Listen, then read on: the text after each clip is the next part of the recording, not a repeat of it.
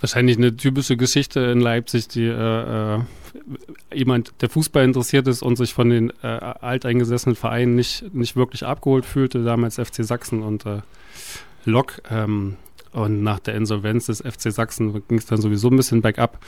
Und dann kam äh, Red Bull mit dem Einstieg in Leipziger Fußball und es war irgendwie so eine Form von, okay, das ist erstmal interessant, das ist Fußball im Zentralstadion, was für mich immer ein ganz zentrales Moment war für Fußball in Leipzig, war das großartige Stadion äh, mitten in der Stadt. Und ähm, von daher hatte ich von Anfang an so ein bisschen Interesse am Verein, habe das äh, verfolgt, äh, eigentlich von, vom Einstieg an in den ersten Spielen. Und ähm, ja, am Anfang haben sie noch in Markranstädt gespielt. Das war für mich nicht ganz so, nicht ganz so äh, schick, weil Markranstädt ist schon relativ weit draußen und nicht, äh, äh, nicht meine Baustelle. Und ähm, bin dann aber immer hingegangen, wenn sie in Leipzig gespielt haben und habe mich so nach und nach so ein bisschen dem Verein genähert. Und ähm, ich war in der Zeit in Elternzeit, hatte so ein mhm. bisschen Ruhe und Zeit zu Hause, überlegt, was ich eigentlich kann und dachte, ach, schreiben kann ich ganz gut, Fußball interessiert mich. Fange ich mal mit dem Blog an. Das ist äh, jetzt äh, zwei Jahre her. Es war quasi so zur Halbserie der ersten Saison, der Oberligasaison. Und ja, habe damals angefangen zu blocken und habe festgestellt, dass mir das äh, schon sehr viel Spaß macht und äh, es hat sich nach und nach zu einem ja doch äh, äh recht ansehnlichen Pro Projekt entwickelt, äh, was derzeit in okayer Regelmäßigkeit äh, betrieben wird und doch wirklich tagesaktuell berichtet. Und Genau, so bin ich reingerutscht und äh, so bin ich auch immer näher an den, an, an den Verein rangerutscht, einfach dadurch, dass ich äh, ja dann äh, spätestens ab dem zweiten Jahr auch regelmäßig zu den Spielen gegangen bin, zu den Heimspielen auf jeden Fall ge gelegentlich auch mal auswärts gefahren bin. Eher selten, aber auch das äh, gelegentlich. Ähm, ja, und so rutscht man immer näher an den Verein ran, lernt die Protagonisten kennen, äh, äh, entwickelt sich mit denen, äh, hat Vorlieben, Spieler bezogen, äh, kriegt mit, wie die Mannschaft tickt, äh, verliert man den einen, das eine Wochenende gewinnt das andere und rutscht halt immer näher an den Verein ran. Ich weiß nicht, ob ich mich wirklich als klassischen Fan bezeichnen würde. Ich bin äh, zwischendurch schon in einem Alter, wo ich vielleicht so diese, diese ja, überemotionale Fanbeziehung nicht mehr ganz so da ist. Ich würde mich eher so als den ja, analytischen Fußballfan bezeichnen. Äh, Okay, äh, das macht, da machst du eine Baustelle auf, so diese Vorstellung, was ist ein Fan eigentlich, ne? Was meint ein Fan? Und ähm, ich hatte gerade schon eben mich mit dir unterhalten, da haben wir über das Institut für Fankultur gesprochen und äh, ich habe die mal nach einer Definition von Fan ge äh, fragt und die meinten alles, wo man sich zugehörig fühlt und wo man äh, positive Emotionen äh, entwickelt bei sportlichem Erfolg. so und äh, ich denke mal, das könnte bei dir durchaus zutreffen. Das kann, kann man kann man durchaus so sagen. Positive Emotionen bei sportlichem Erfolg, äh, äh, ja. Du bist äh, Fan von äh, Rasenballsport Leipzig, RB Leipzig und ich glaube, man kann ja wirklich behaupten, das ist bestimmt ähm, Deutschland, wenn nicht gar europaweit mittlerweile der Verein, der so in diesen ganzen Ultra-Fanszenen und äh, traditionellen Fanszenen so mit der verhassteste zu sein scheint. Also Bayern München, was früher so ein bisschen als das Böse galt, äh, weil die immer erfolgreich und ganz viel Geld und äh, sowieso äh, den, den Fußball regieren, so, äh, von denen redet gar keiner mehr. RB Leipzig ist so das Feindbild Nummer eins, wenn man sich so in den Fußball-Fan-Foren äh, der dieser dieses Landes oder der äh, Europas so umtut. Wie wird man Fan oder wird man vielleicht gerade dadurch äh, affin für so einen Verein wie AB Leipzig?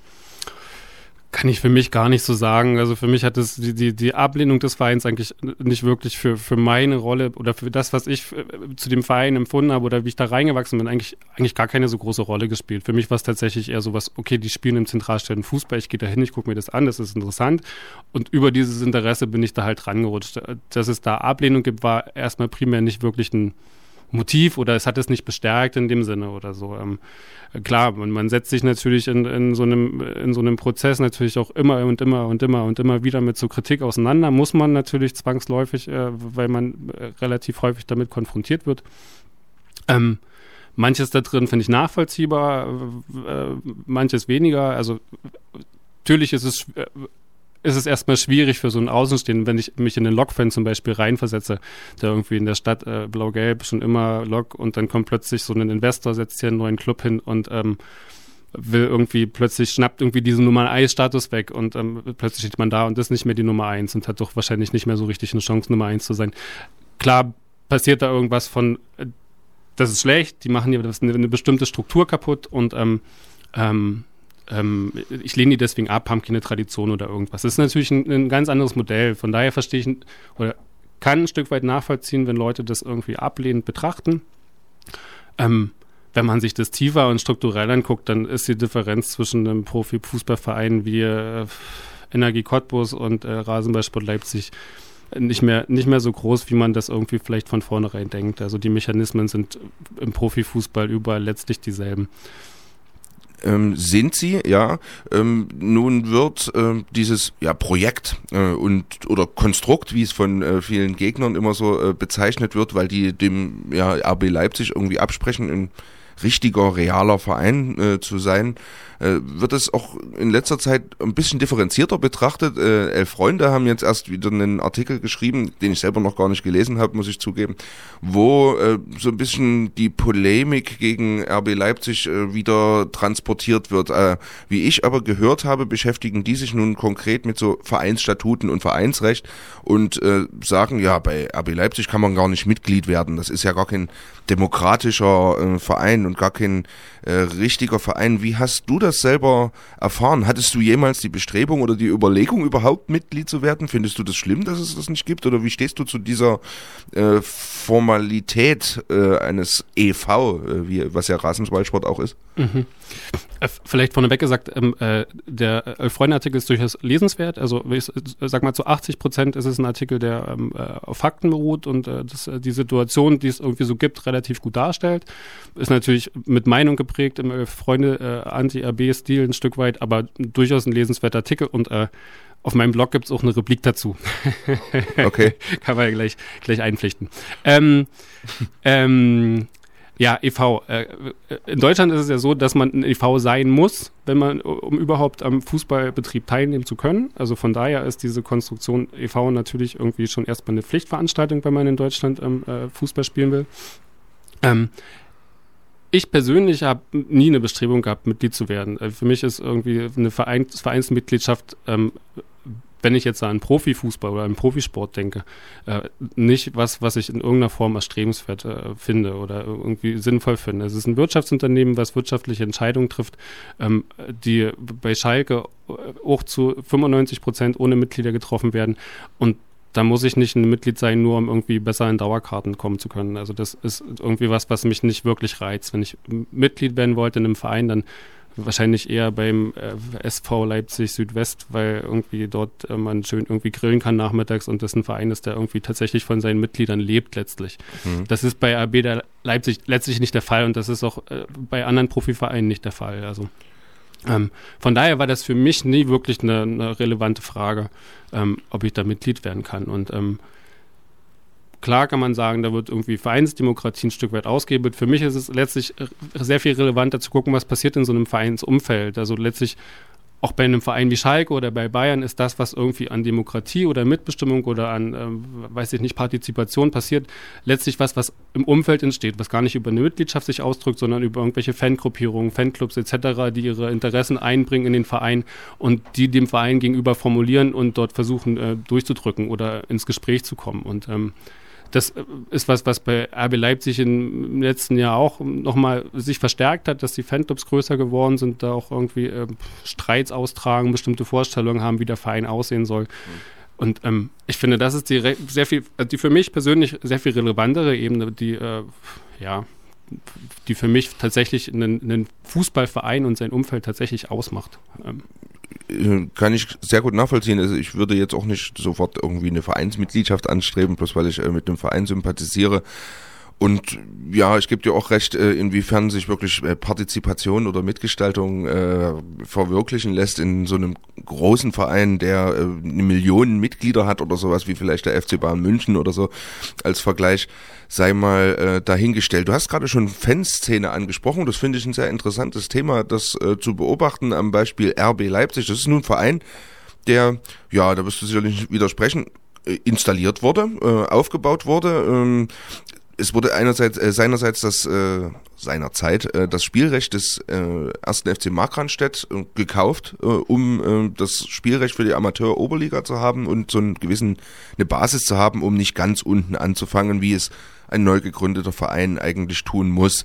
Nun fragt man sich, wer geht denn da hin und entwickelt sich da sowas wie eine Fanszene, ein eine große Kritik an diesem Projekt RB ähm, begründet sich auch darauf, äh, dass es äh, ja nicht der erste RB-Verein oder der erste Red Bull-Verein ist, sondern dass es das beispielsweise schon in Salzburg gab.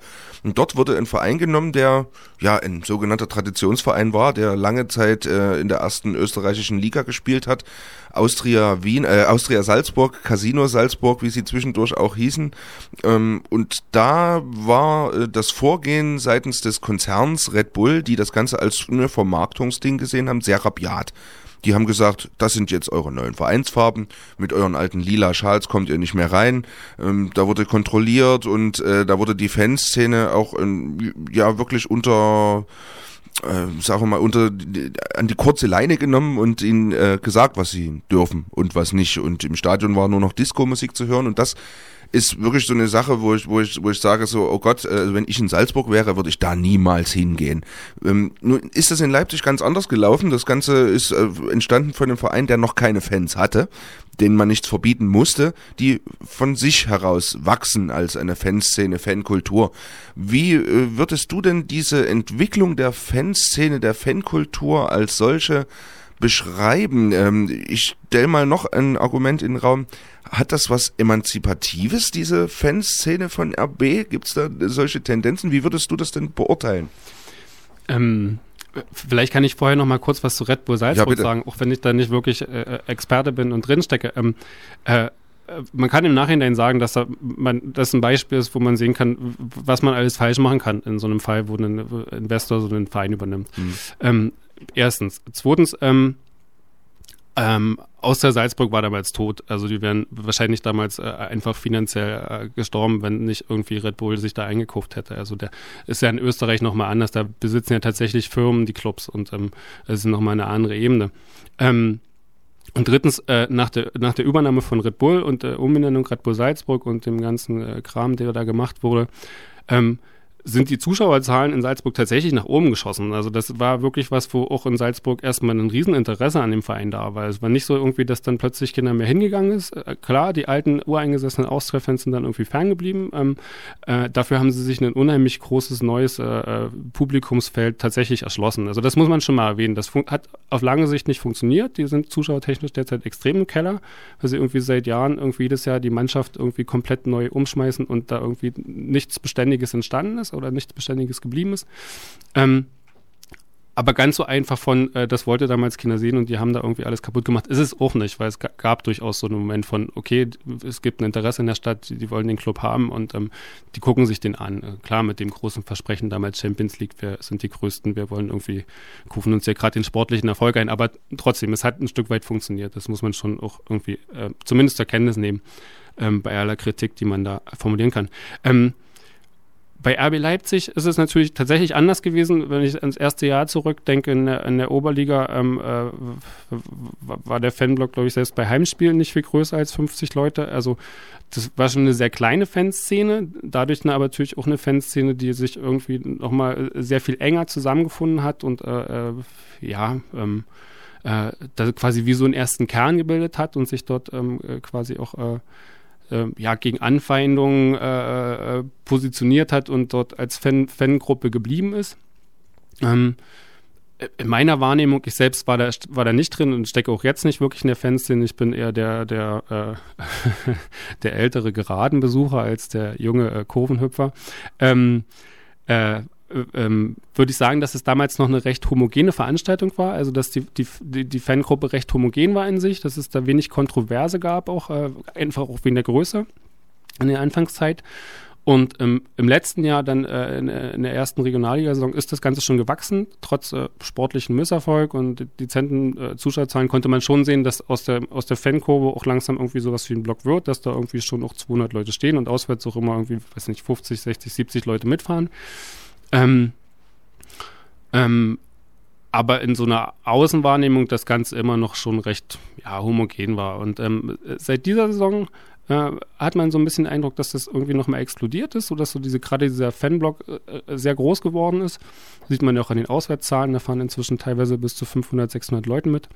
Ähm, und dass da natürlich in so, in so einem Wachstum natürlich auch so die Gruppe so ein bisschen natürlich nicht mehr so homogen sein kann. Es ist ein junger Verein, es kommen Leute aus ganz unterschiedlichen Interessen, aus ganz unterschiedlichen Richtungen zu dem Verein, stellen sich in den Fanblock und müssen natürlich erstmal aufeinander, äh, ja, in irgendeiner Form, was weiß ich, sowas wie gemeinsame Identität finden als so einen Fanblock. Und das ist natürlich eine, ein recht spannender Prozess, weil man hat irgendwie da in der Kurve von den Familienvätern oder Familien, äh, wenn ich an den Bulls Club denke, was relativ viele äh, Familien und ähm, ja, ältere Herrschaften sind auch, die da drin sind, als Fanclub, als größter Fanclub auch ähm, bei RB Leipzig.